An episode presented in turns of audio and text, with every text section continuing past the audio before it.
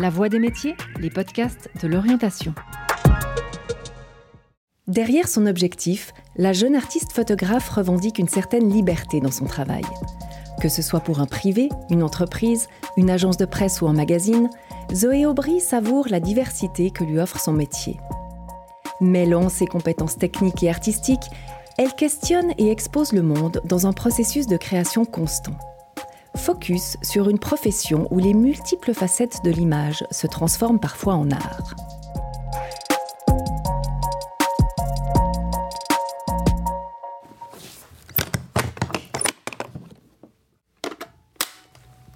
Du coup, on est sur une nature morte. Zoé Aubry, j'ai 28 ans. Je suis actuellement basée à Genève, euh, où je vis et travaille, mais je travaille aussi en, mouvement constant. Je suis artiste photographe et j'exerce en tant que photographe depuis 5 ans. Ce métier, ça donne l'occasion de ne pas avoir de patron et du coup de décider absolument de son emploi du temps, de travailler ou non, avec euh, bon, les répercussions que ça a, mais au moins on est maître de ses choix. Chaque jour de travail est extrêmement extrêmement différent, mais c'est vrai que ça passe beaucoup par des mails, des postulations en ligne. Euh, pour tout ce qui est bureaucratie. Le statut d'indépendant demande aussi de faire tout euh, le côté paperasse, facturation, euh, euh, ou finalement euh, tout, tout, le côté grossier qu'un patron fait normalement pour ses employés.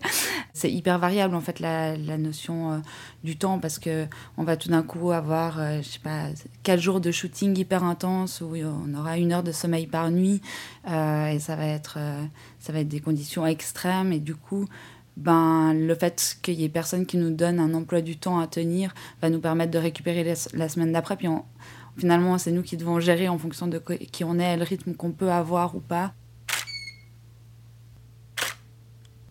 Alors, la lumière est un peu trop forte, donc on va la descendre.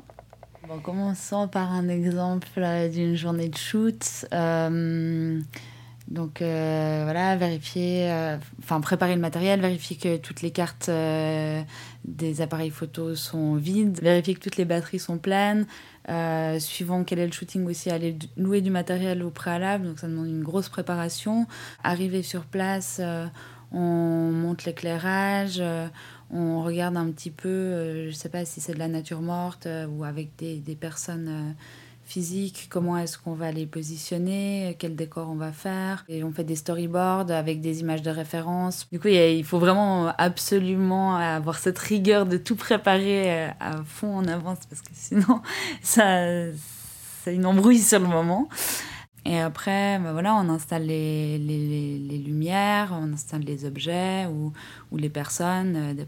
Euh, on discute euh, avec soit les clients qui sont présents, euh, soit avec les, personnes qui sont présentes s'il y a des modèles humains euh, de ce qu'on a envie, on essaye de les mettre à l'aise, et puis après on, choisit le cadre et, puis, puis, on commence. Donc là s'ensuit euh, toute une partie hyper longue, exaltante et stimulante, et puis euh, dès que tout ça est fini, on plie tout, euh, on éteint les lumières, on rend les clés, et là c'est parti pour, pour une nuit de de sélection d'images qu'on envoie au client ou à la cliente.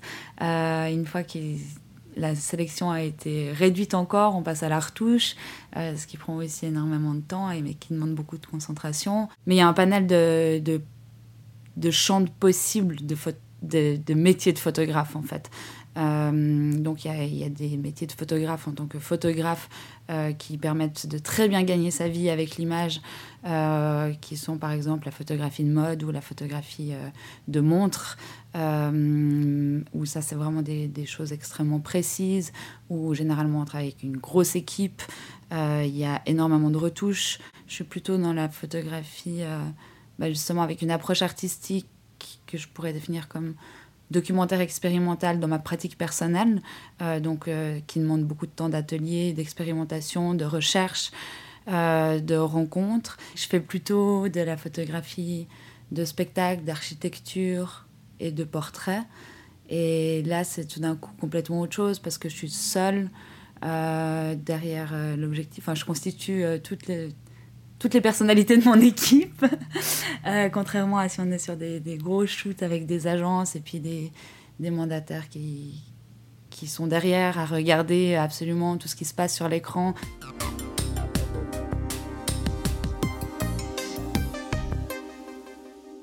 Chaque mandat est complètement différent et demande aussi une approche différente. J'étais mandatée il y a quelques mois par un gros bureau d'architecture pour photographier un, un immeuble qu'ils ont construit euh, hyper haut euh, sur un col qui est tout le temps enneigé. Donc en fait, euh, on se retrouve chargé comme des mules avec des chariots et des, des, flashs à n'en plus finir qui dépassent. Et puis en fait, il y a des murs de neige qui font 18 fois notre taille et c'est impossible à traverser pour pouvoir atteindre le bâtiment. Et, et puis l'appareil photo gel parce qu'on essaie de faire des photos la nuit. Enfin bref, c'est toujours plein, plein d'intrigues et d'anecdotes et on décharge. Je pense qu'en vertical, c'est mieux. Quand je travaille à Zurich euh, au Grand Théâtre, là, ça, c'est fou parce qu'en fait, il y a quelqu'un qui s'occupe de la lumière, il y a quelqu'un qui s'occupe de la direction des acteurs et actrices. Et en fait, moi, je me concentre uniquement sur le cadre et mon appareil et mon regard euh, et le dialogue qu'il va y avoir avec, euh, avec les acteurs et actrices. Du coup, c'est vraiment à, chaque projet, en fait, c'est un, nouveau métier qui se réinvente.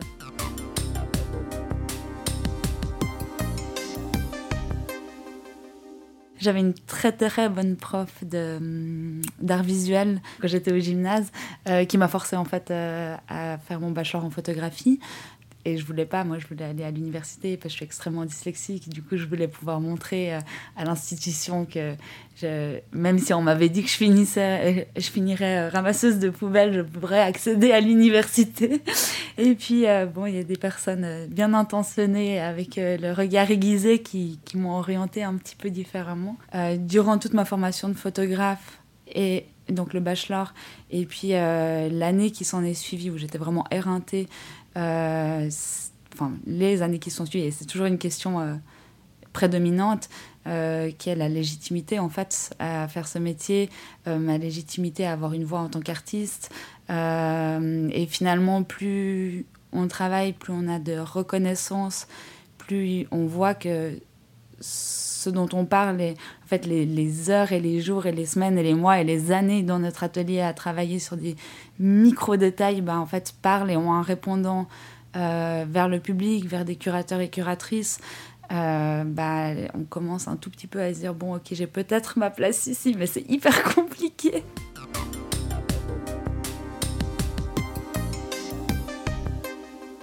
Le métier visuel à travers l'image qui ne se veut pas uniquement promotionnel ou, euh, ou publicitaire, c'est vraiment des questions de, de réflexion, de recherche, d'analyse, d'anthropologie. De, enfin, ça allie énormément de champs et ça nous donne absolument la liberté totale de s'intéresser à absolument tout ce qu'on veut. Donc on soit passionné par la botanique, l'architecture, les molécules en fait, c'est assez génial parce que ça nous permet d'embrasser absolument tout un tas de choses qui pourraient nous intéresser euh, et d'aller creuser, rencontrer des personnes qui sont pour le coup formées là-dedans et puis de, sauter aussi en, faisant différents projets, de sauter d'un monde à l'autre.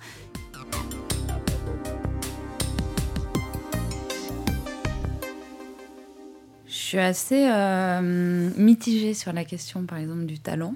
Alors, il faut être absolument passionné, c'est certain, mais on peut tout à fait le devenir. euh, je pense pas que ça requiert absolument euh, des fondements ou, euh, très présents, euh, même si on a tendance à dire que oui, il faut avoir un regard pour pouvoir se diriger vers une pratique visuelle. Les qualités nécessaires, mais qui ne sont pas forcément intrinsèques, qui peuvent se travailler. euh, c'est vraiment euh, la patience, le désir, le... la nécessité de... Enfin, le... vraiment de ressentir profond de soi-même le besoin de faire changer le monde, même si je suis pas sûre qu'on y arrive, mais au moins d'essayer. euh, et, et surtout, euh, surtout la motivation, parce que c'est assez compliqué euh, vu qu'il n'y a personne qui regarde ce qu'on fait et qui vient vérifier si on travaille, de se motiver tous les matins, en fait de se mettre un cadre. Et en fait, il n'y a pas de souci, on peut aussi très bien être euh, artiste sans forcément se donner de cadre, c'est juste plus compliqué et ça prend juste beaucoup plus d'années pour, pour accéder à ce qu'on souhaite. Mais finalement, j'ai l'impression que le désir provoque finalement l'automotivation.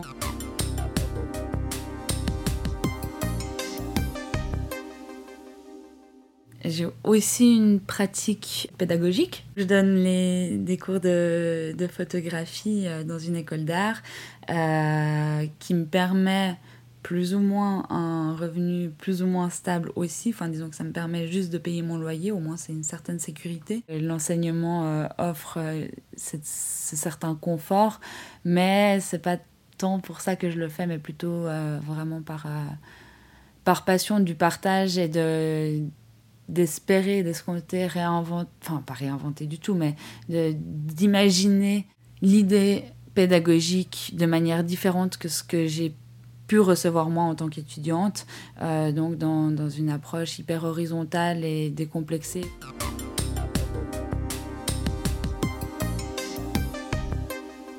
On passe vraiment d'un état psychologique de déprime intense à tout d'un coup euh, une explosion de joie parce qu'il euh, y a telle curatrice qui a décidé de nous mettre dans l'exposition avec tous nos pères et nos mères euh, depuis des années. Et puis ça va être juste fabuleux. Puis tout d'un coup euh, le bébé qu'on est va rentrer dans la cour des grands l'espace d'une interlude et, ça fait briller les yeux quoi. Donc ouais enfin il faut faut de l'humilité beaucoup d'humilité euh, c'est pas du tout le cas de tout le monde mais je pense que ça sauve si vous souhaitez faire découvrir cet entretien n'hésitez pas à le partager Merci d'avoir écouté La Voix des métiers, un podcast produit par l'Office d'orientation scolaire et professionnelle de l'État de Vaud. Vous pouvez retrouver tous les épisodes sur le site zoom-vd.ch et sur les différentes plateformes de streaming.